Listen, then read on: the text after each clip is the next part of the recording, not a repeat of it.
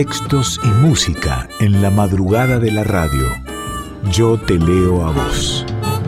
Con Carla Ruiz por Folclórica 987.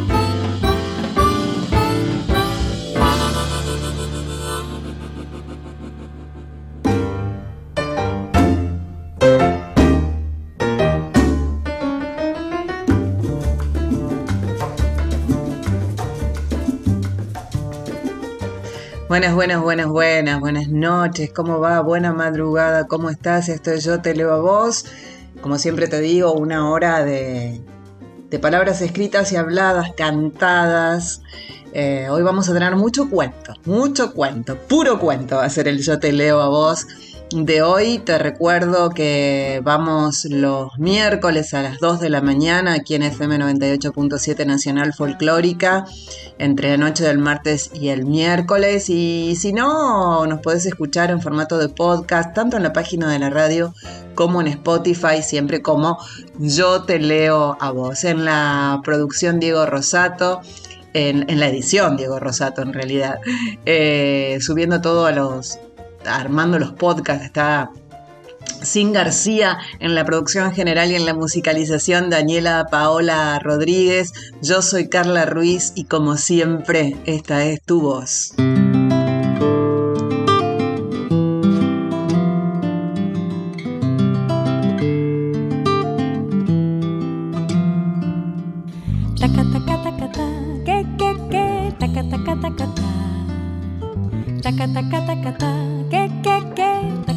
Y tanta luz salió de tu boca y la dulzura de tu voz llenó mi voz. Tantas palabras enredadas en el alma se quedaron en mi mente y quieren todas celebrar la perfección de tu cantar. Taca taca taca ta, que que que, taca taca taca ta. Taca taca taca ta, que que que, taca taca taca ta. Y tanto swing salió de tus manos, tanto sabor que se quedó en mi corazón Será tu Cuba que no quiere que te olvides de tu sangre y de tu ritmo y de los negros y mulatos que se inventaron el sol. Tu voz es una hoguera, una hoguera encendida por el sol. Tu voz hecha de arena, de arena de viento, mar y rum. Tu voz es una vela, una vela encendida por el sol. Tu voz hecha de arena,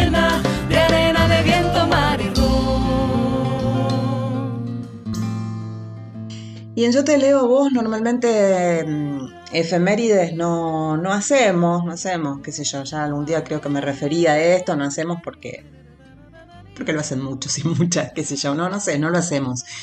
Pero la verdad que varios motivos se conjugaron para que casi en forma de efeméride hable de Alejandra Pizarnik, eh, sabes, poeta, argentina, ensayista, traductora. Ella estudió filosofía y letras en la Universidad de Buenos Aires también, estudió pintura. Alejandra Pizarnik vivió en París eh, cuatro años, entre el 60 y el 64, y tras su retorno a Buenos Aires publicó sus principales volúmenes, que son Los trabajos y las noches, Extracción de la piedra de locura y El infierno musical, así como su trabajo en prosa La sangrienta. Eh, muy joven Alejandra decidió terminar con su vida y sus trabajos y su poesía dejaron un legado de un valor incalculable, incalculable para la literatura latinoamericana. Desde días atrás, desde el 21 de septiembre, eh, el 21 de septiembre, mejor dicho, se presentó Alejandra Pizarnik, Biografía de un mito. Se trata de la biografía escrita por Cristina Piña y por Patricia Benti. La presentación justamente se realiza en el marco del 50 aniversario de la muerte de Alejandra Pizarnik. Y por otro lado, quiero contarte que la Biblioteca Nacional de Maestras y Maestros está presentando desde hace unos días también la muestra Flora Alejandra, los jardines de Pizarnik. Es una invitación a recorrer su obra, su biblioteca personal y también sus dibujos.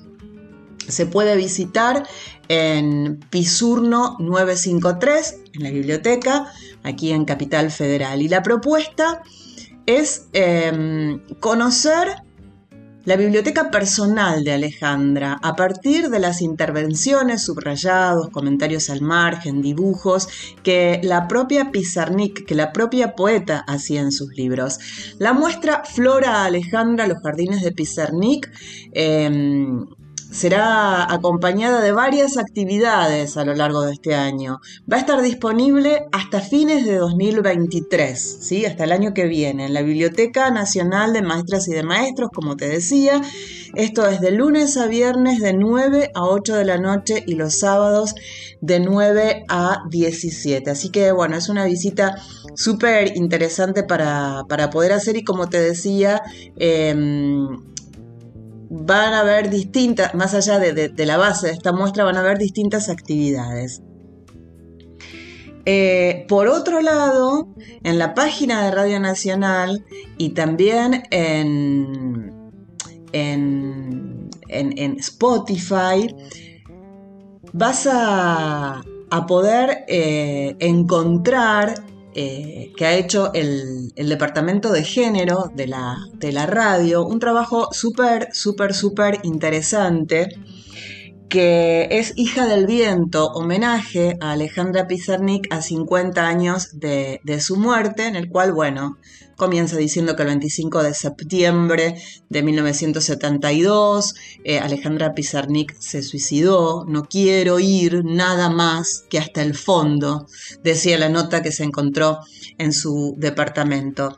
Y en esta producción del área de géneros de Radio Nacional y Brote Poético, el recuerdo de Pizarnik está hecho desde una perspectiva Em, feminista. Participan en la realización Celeste del Bianco, Marina Cavaletti, Romina Rufato, la edición está a cargo de Matilde Muruga, yo hago la locución comercial, así que ahí lo pueden encontrar, eh, Hija del Viento, homenaje a Alejandra Pizarnica, 50 años de, de, su muerte, tanto en la página de la radio como en Spotify.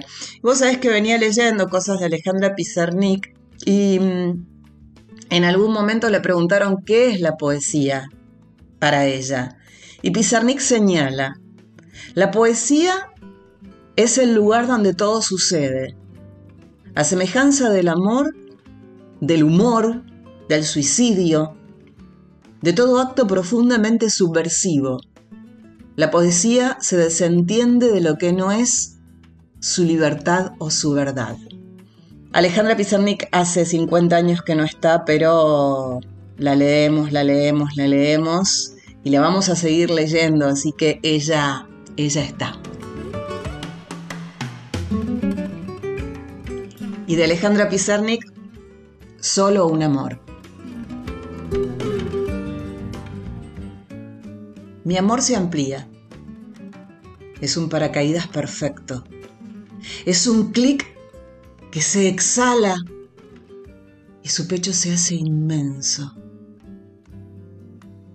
Mi amor no ruge, no clama, no ruega, no ríe. Su cuerpo es un ojo, su piel es un mapamundi. Mis palabras perforan la última señal de su nombre. Mis besos son anguilas que él se ufana en dejar resbalar.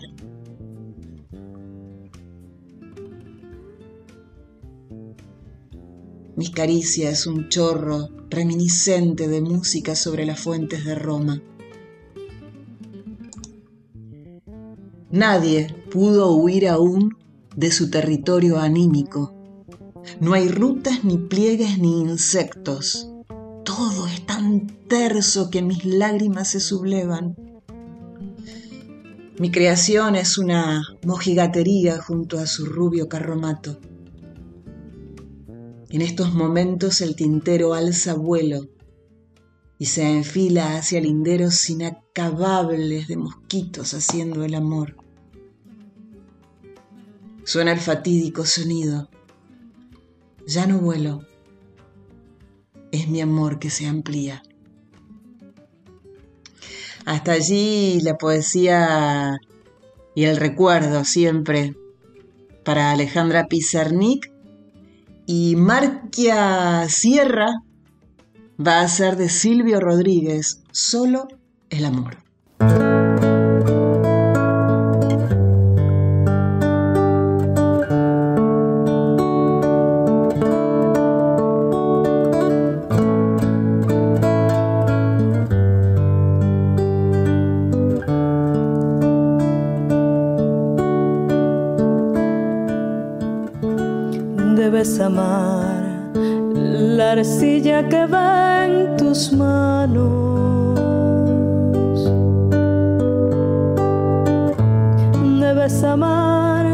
Su arena hasta la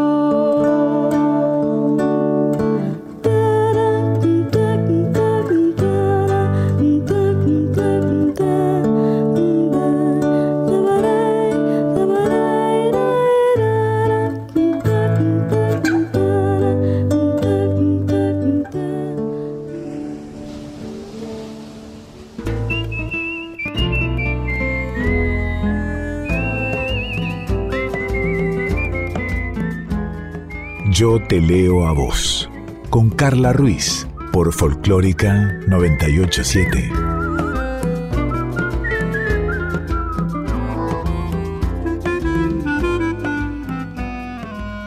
Te dije que venía con muchos cuentos, con mucho cuento, puro cuento. Este, yo te leo a vos. Shirley Jackson ella es la escritora que nació en San Francisco en el año 1916. Eh, murió en North Bennington en el 65. Fue cuentista y novelista, especializada en el género de terror. Fue popular durante la vida y en los últimos años su obra mm, ha recibido una creciente atención por parte de la crítica. Eh, Shirley escribió seis novelas, más de 100 relatos, dos libros autobiográficos y media docena de escritos infantiles, además también de varios, varios ensayos. Em, tiene varias, varias, varias novelas, como te decía. Em, la maldición de Hill House ha sido considerada por autores como Stephen King como una de las más importantes obras de horror del siglo XX. En su última novela, Siempre hemos vivido eh, en el castillo, publicada en 1962, Shirley se alejaría del misterio para allí introducirse en el terror íntimo doméstico, explotando eh, sus complejos claustrofóbicos, así se dice, claustrofóbicos. La voz narradora pertenece a una chica de 18 años que vive junto a su hermana y su tío, aislados del resto del pueblo por, por una desgracia que, que había ocurrido. La novela fue escogida por la revista Time como uno de los 10 mejores libros del año y fue adaptada para el teatro a mediados de los 60. Em, Shirley Jackson en algún momento de su vida dijo, creo que una historia puede hacerse a partir de cualquier pequeña combinación de circunstancias dispuestas de la manera más provechosa y adornadas con cierto uso de imaginación y Shirley Jackson escribió un cuento que se llama La bruja.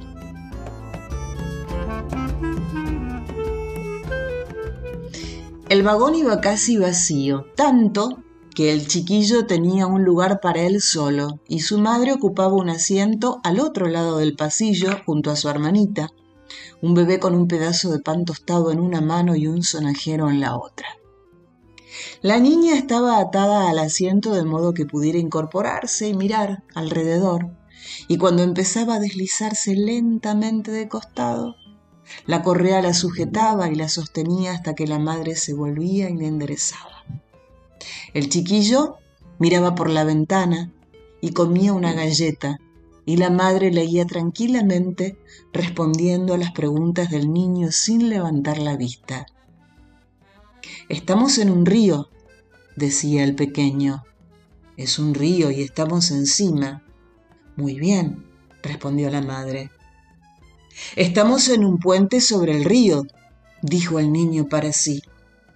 Los demás viajeros muy contados estaban en el otro extremo del vagón. Si alguno de ellos se acercaba por el pasillo en algún momento, el niño volvía la cabeza y decía Hola y el desconocido solía responder hola y a veces le preguntaba si le gustaba ir en tren o incluso le decía que era un chico muy guapo y muy mayor. Estos comentarios molestaban al niño y entonces volvía a mirar por la ventana irritado. Veo una vaca, decía, o con un suspiro, ¿cuándo llegaremos? Ya no falta mucho, respondía la madre cada vez. En un momento dado, la niña, que estaba muy callada y ocupada con el sonajero y el pan tostado, que su madre reponía constantemente, cayó demasiado hacia el otro lado y se dio un golpe en la cabeza. Se puso a llorar y por unos minutos hubo ruido y actividad en torno al asiento de la madre. El niño bajó de su asiento y corrió al otro lado del pasillo para acariciar los pececitos del bebé y rogarle que no llorara más. Y por fin el bebé se rió y volvió al pan tostado y el niño recibió una paleta y volvió a la ventana. Vi una bruja, dijo a su madre al cabo de un minuto. Había una vieja, bruja, bruja vieja y gorda y fea y mala, ahí afuera. Muy bien, respondió la madre una bruja vieja, gorda y fea, y le dije que se fuera, y se fue. Continuó diciéndose a sí mismo en voz baja. Vino y dijo, te voy a comer. Y yo le dije, no me comerás. E hice que se fuera esa bruja fea, vieja y gorda. Dejó de hablar y alzó la vista cuando se abrió la puerta del vagón y entró un hombre. Era un hombre ya maduro, con unas facciones agradables, bajo un cabello canoso. Su traje azul solo mostraba las ligeras arrugas propias de un largo viaje en tren. Llevaba un habano y cuando el niño dijo hola, el hombre lo señaló con el cigarro y respondió, hola a ti, hijo. Se detuvo justo detrás del asiento del pequeño y se apoyó en el respaldo mirando al niño, que torció el cuello para arriba para mirarlo. ¿Qué buscas por esa ventana? preguntó. Brujas, contestó el niño al instante. Brujas feas, malas y viejas. Ya. ¿Has encontrado muchas? Mi padre fuma habanos, aseguró el niño. Todos los hombres fuman habanos, replicó el hombre. Algún día tú también lo fumarás. Ya soy un hombre. ¿Cuántos años tienes? Ante la eterna pregunta, el pequeño miró al hombre con suspicacia durante unos momentos y luego dijo, 26, 848. La madre alzó la vista del libro. Cuatro, aclaró con una tierna mirada al niño. ¿Tantos? dijo el hombre al pequeño con seriedad. Veintiséis, señaló con un gesto de cabeza a la mujer del otro lado del pasillo. ¿Es tu madre? El niño se inclinó hacia adelante a mirar y dijo, sí. ¿Cómo te llamas? El niño lo observó con renovada suspicacia. Señor Jesús, dijo. Johnny, dijo la madre. Atrajo la atención de su hijo y frunció el entrecejo profundamente. Esa de ahí es mi hermana, anunció el pequeño al hombre. Tiene doce y medio. ¿Quieres a tu hermanita? preguntó el hombre. El niño lo miró y el hombre dio media vuelta junto al banco y tomó asiento a su lado. Escucha, ¿quieres que te hable de mi hermanita? dijo el hombre. La madre, que había levantado la mirada con nerviosismo cuando el hombre se sentó junto a su hijo, volvió a concentrarse apaciblemente en su lectura. Háblame de tu hermanita, asintió el hombre. ¿Era una bruja? Tal vez. El niño se rió con excitación y el hombre se recostó en el respaldo y dio una chupada al habano. Érase una vez, empezó, que yo tenía una hermanita como la tuya. El niño alzó la mirada al hombre, asintiendo a cada palabra. Mi hermanita, continuó el narrador, era tan bonita y tan deliciosa que la quería más que a nada en el mundo. ¿Quieres saber, pues, saber lo que le hice? El niño asintió con vehemencia y la madre levantó los ojos del vidrio y sonrió atenta a sus palabras. Le compré un caballito de cartón y una muñeca y un millón de paletas y luego la agarré y cerré las manos en torno a su cuellecito y apreté y apreté hasta que estuvo muerta. El niño se quedó boquiabierto y la madre se volvió. La sonrisa se desvaneció de su rostro. También ella abrió la boca y volvió a cerrarla cuando el nombre añadió.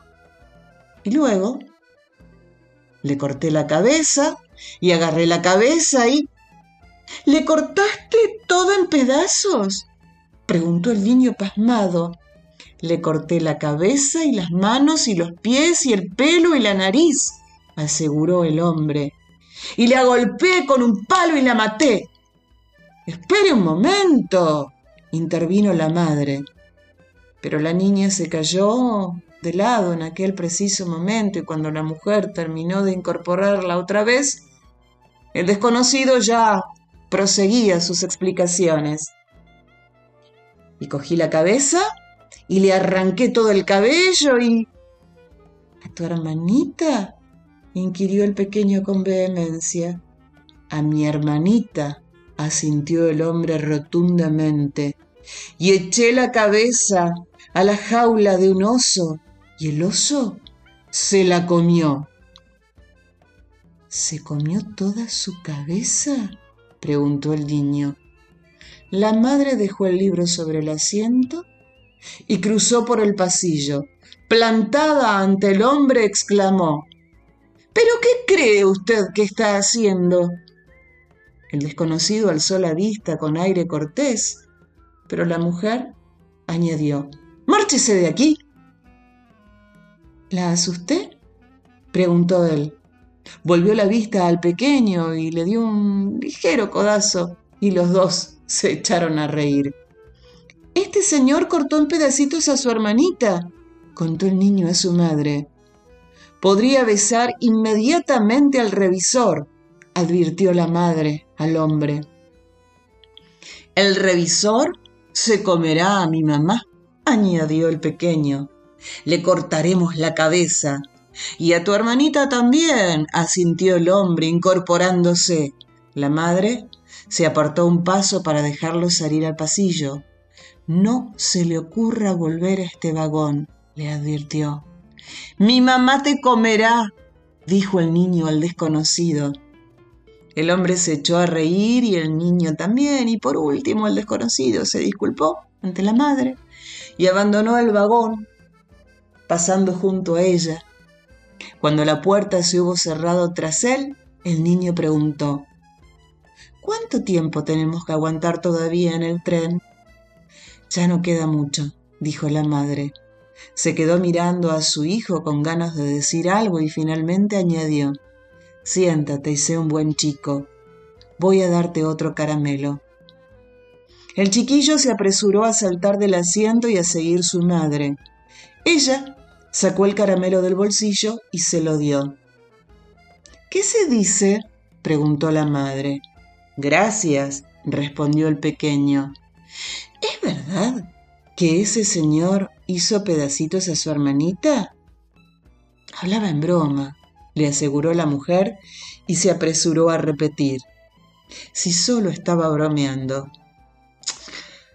Probablemente, murmuró el pequeño, con la paleta en la mano, regresó a su asiento, se acomodó para seguir mirando por la ventana.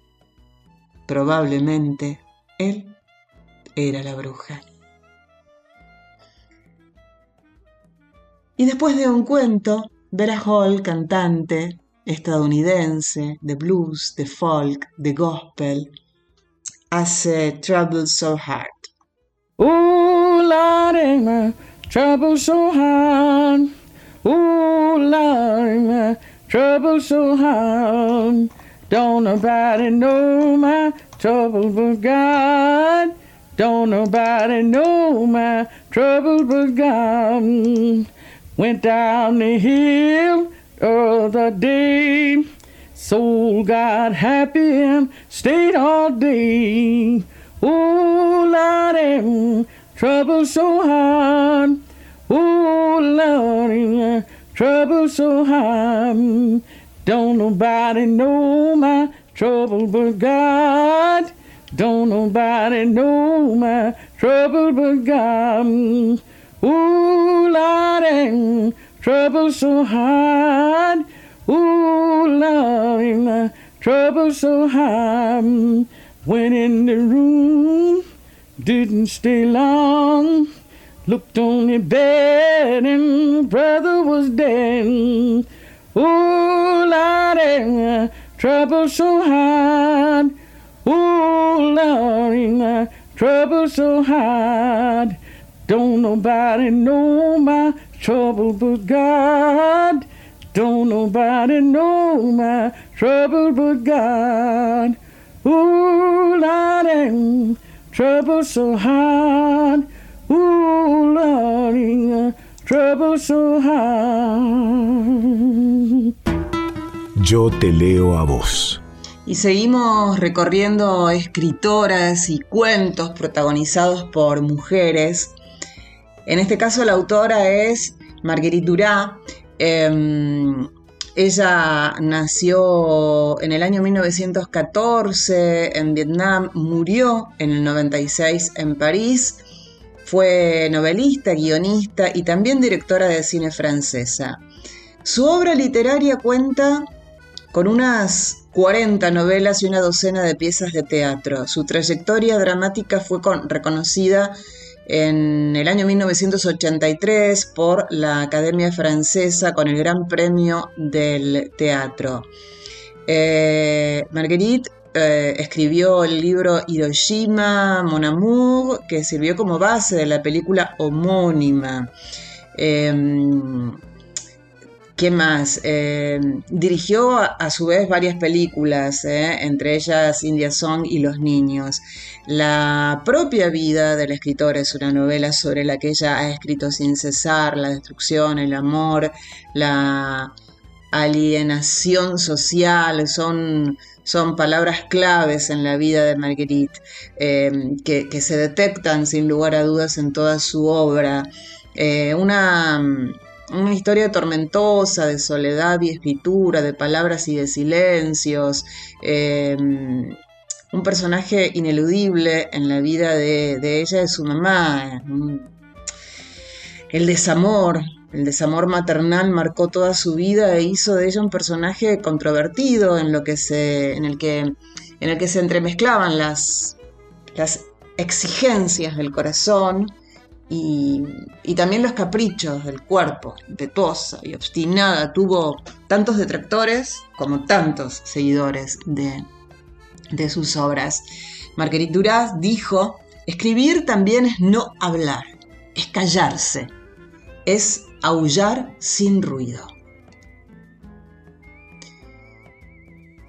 Un cuento de Marguerite Duras, el último cliente de la noche.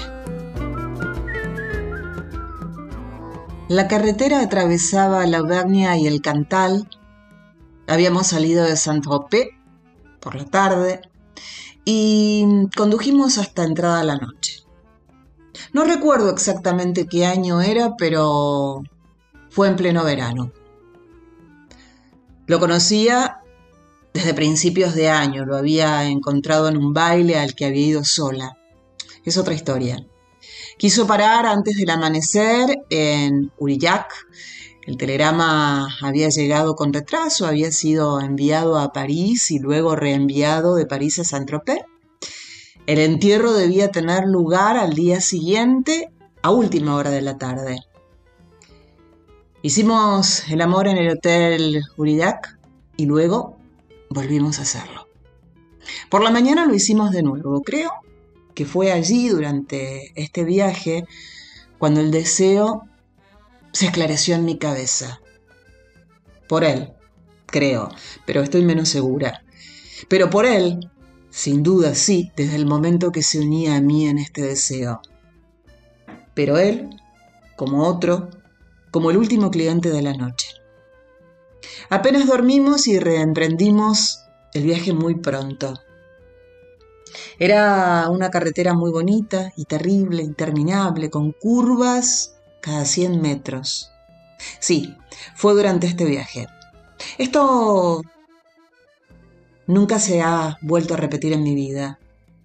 El lugar ya estaba allí, sobre el cuerpo, en estas habitaciones de hotel, sobre las orillas arenosas del río. El lugar era oscuro, estaba también en los castillos, en sus muros, en la crueldad de las cacerías, de los hombres, en el miedo, en los bosques, en el desierto de las alamedas, de los estanques del cielo. Tomamos una habitación al borde del río.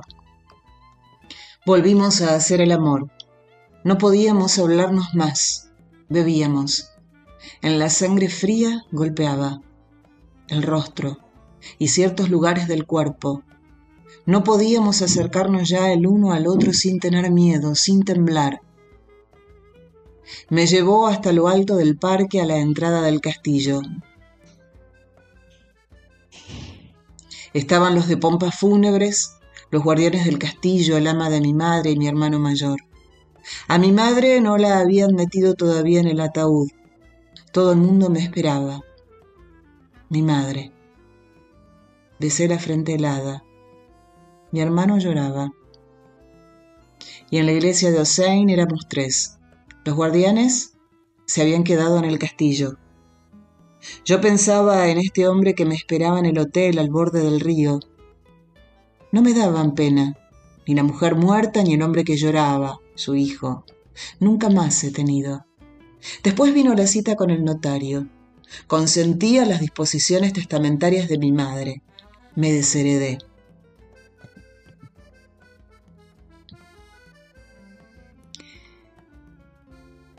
Él me esperaba en el parque. Dormimos en este hotel. Después nos quedamos varios días juntos junto al río, dando vueltas por allí, permanecimos en la habitación hasta entrada la tarde. Bebíamos, salíamos para beber, volvíamos a la habitación, luego volvíamos a salir por la noche, buscábamos cafés abiertos, era la locura. No podíamos marcharnos del bar, de este lugar. De lo que buscábamos no se hablaba. A veces teníamos miedo, sentíamos una profunda pena. Llorábamos. La palabra no se pronunciaba. Lamentábamos no amarnos. Ya no sabíamos nada, existía solo lo que se decía.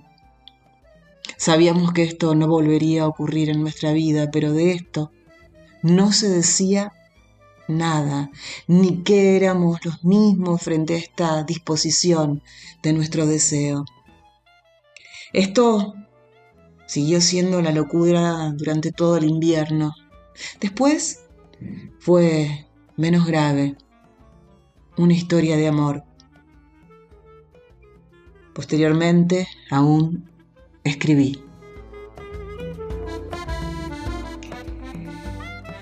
Isabel de Freud, conocida por su nombre artístico, Sass, es una cantautora francesa que fusiona la canción francesa con el gypsy jazz. Les passants, Sass. Les passants, passants, je passe mon temps à les regarder penser, leurs pas pressés dans leur corps les ailes, leur passé se dévoile dans les pas sans se soucier. Suspicieuse à l'affût, je perçois le jeu de pan. Leur visage comme des masques me fait l'effet répugnant. Que faire semblant, c'est dans l'air du temps. Passe, passe, passera, la dernière restera. Passe, passe, passera, la dernière restera. En effet, que de fait, le fait est que les faits se reflètent à sa capacité de prendre le fait tel qu'il est, sans se référer à un système de pensée dans sa tête. L'entendre déjà, c'était l'été hier encore. Le temps me surprend, semble s'accélérer. Les chiffres de mon âge amènent vers ce moi rêvé. Passe, passe, passera, la dernière restera. Passe, passe, passera, la dernière restera.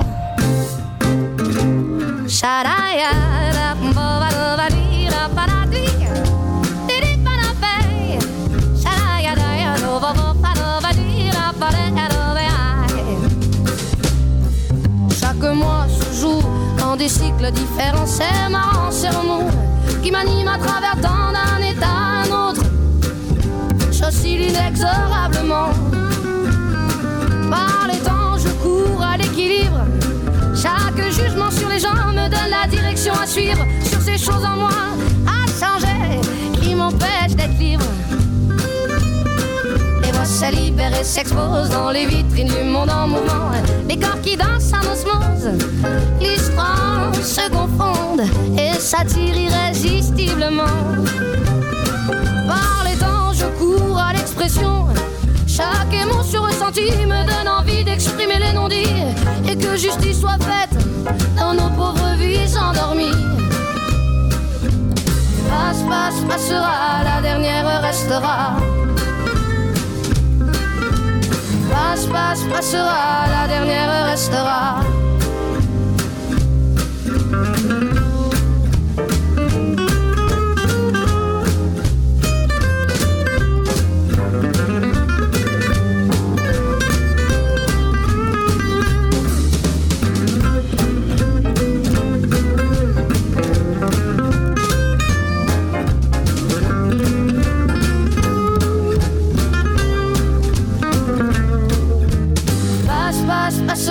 La dernière restera.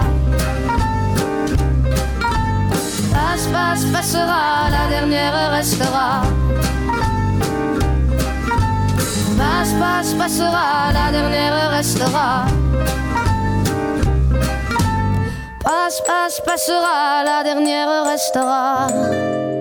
Y dije cinco cuentos, pero bueno, el programa es de una hora, así que lo que quedó afuera lo prometo para el próximo yo te leo a vos. Y cómo nos gustan con Dani las versiones de un mismo tema.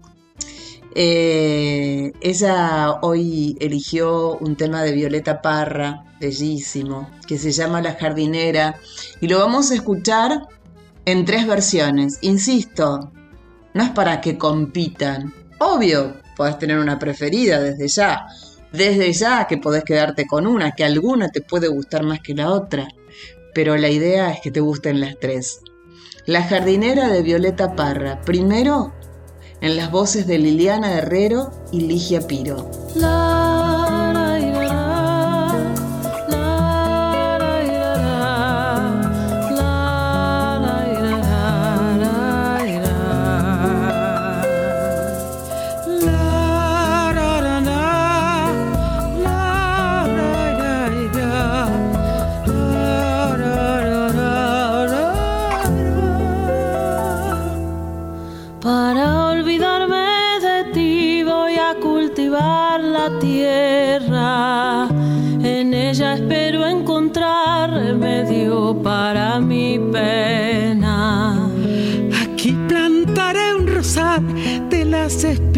Más gruesas.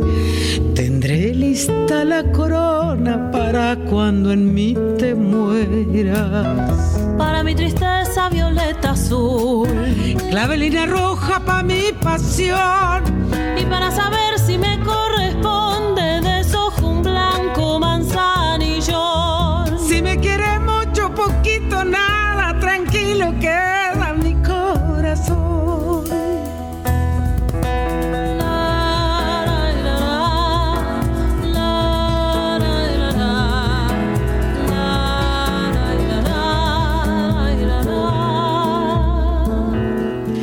Creciendo irán poco a poco los alegres pensamientos. Cuando ya están florecidos irán lejos tus recuerdos. De la flor de la amapola seré su mejor amiga. La pondré bajo la almohada para dormirme tranquila. Para mi tristeza violeta azul. Clavelina roja y para saber si me corresponde, desojo un blanco manzanillón. Si me quiere mucho, poquito, nada, tranquilo queda mi corazón. Allí pasaba Liliana Herrero y Ligia Piro haciendo La Jardinera, y en este tres versiones, una canción. La jardinera llega con Silvia Iriondo y Carlos Aguirre junto al quinteto de guitarras.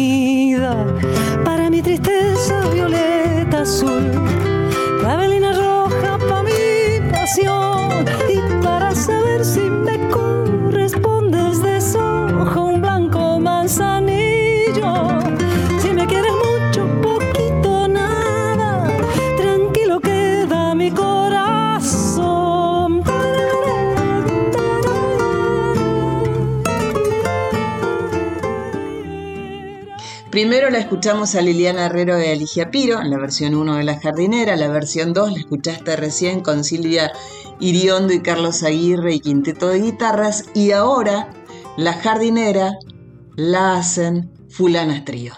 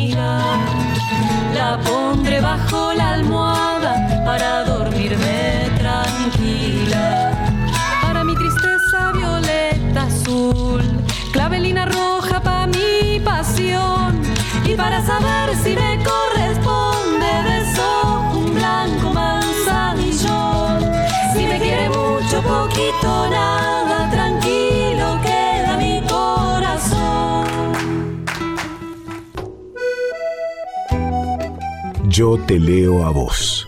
Con Carla Ruiz. Por Folclórica 987.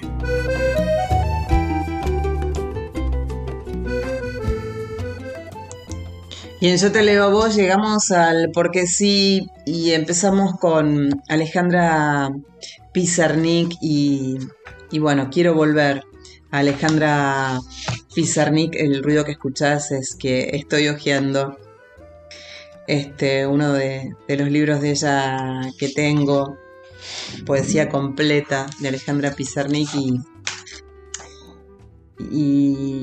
leería a todos, pero bueno, mm, no se puede, así que hay que elegir, hay que elegir uno. Al despertar, se lo dedica a León Ostrov. Señor, la jaula se ha vuelto pájaro y se ha volado, y mi corazón está loco porque aúlla a la muerte y sonríe detrás del viento a mis delirios. ¿Qué haré con el miedo? ¿Qué haré con el miedo?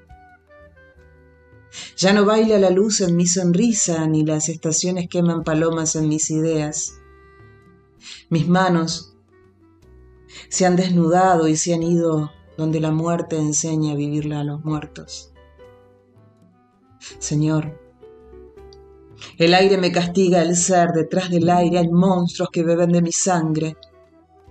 es el desastre. Es la hora del vacío no vacío, es el instante de ponerse rojo a los labios, oír a los condenados gritar, contemplar a cada uno de mis nombres ahorcados en la nada. Señor, tengo veinte años, también mis ojos tienen veinte años y sin embargo no dicen nada. Señor, he consumado mi vida en un instante. La última inocencia estalló. Ahora es nunca o jamás, o simplemente fue. ¿Cómo no me suicido frente a un espejo y desaparezco para reaparecer en el mar donde un gran barco me esperaría con las luces encendidas? ¿Cómo no me extraigo las venas y hago con ellas una escala para huir al otro lado de la noche? El principio ha dado a luz. El final todo continuará igual. Las sonrisas gastadas, el interés interesado, las preguntas de piedra en piedra, las gesticulaciones que remedan amor, todo continuará igual. Pero mis brazos insisten en abrazar al mundo porque aún no les enseñaron que ya es demasiado tarde.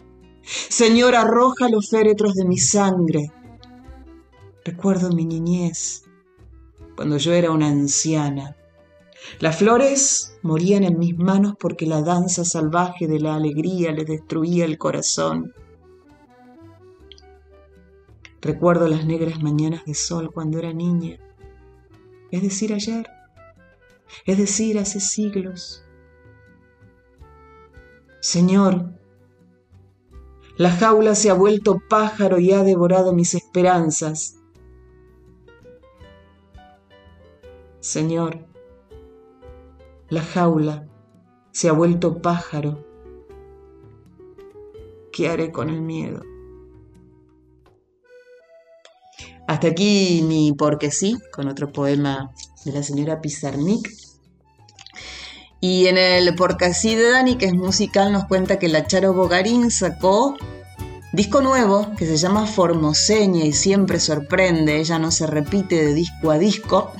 Así que mm, nos propone Dani en su Porque sí escuchar el tema Formoseña, que justamente le da nombre al disco.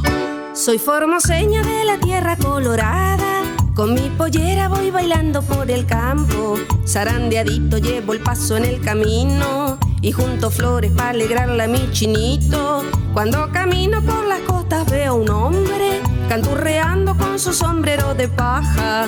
Tierra marrón llevan la bota y va cantando un compasito de chotis en las mañanas. Coro, coco, coro, coco, coro, coco,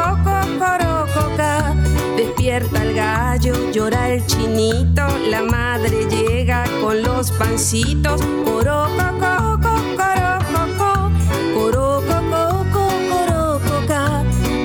que soplas, llegate al rancho, pa' que despierte el gallo y yo canto.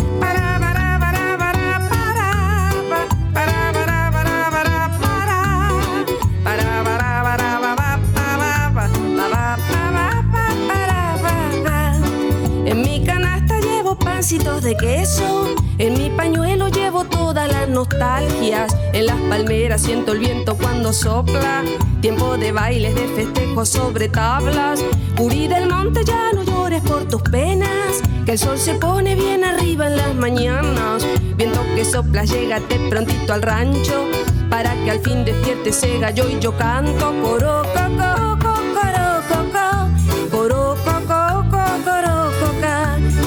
Despierta el gallo, llora el chinito. La madre llega con los pancitos. Coro, coco,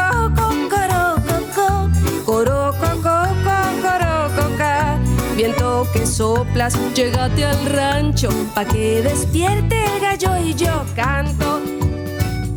Y nos vamos, nos vamos, nos vamos, nos vamos volando de este porque si de hoy antes, déjame agradecer, eh, siempre colaborando sin Carballo en la edición Dieguito Rosato, en la producción general y musicalización Daniela Paola Rodríguez, soy Carla Ruiz y si todo va bien, y si todo está bien en el próximo estrenado miércoles a las 2 de la madrugada, otro Yo te leo a vos.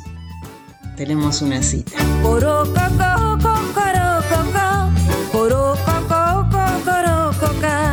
Despierta el gallo, llora el chinito, la madre llega con los pancitos. Coro, coco, coro, coco, coro, coco, coro, coca. Viento que soplas, llégate al rancho, pa' que despierte el gallo y yo canto.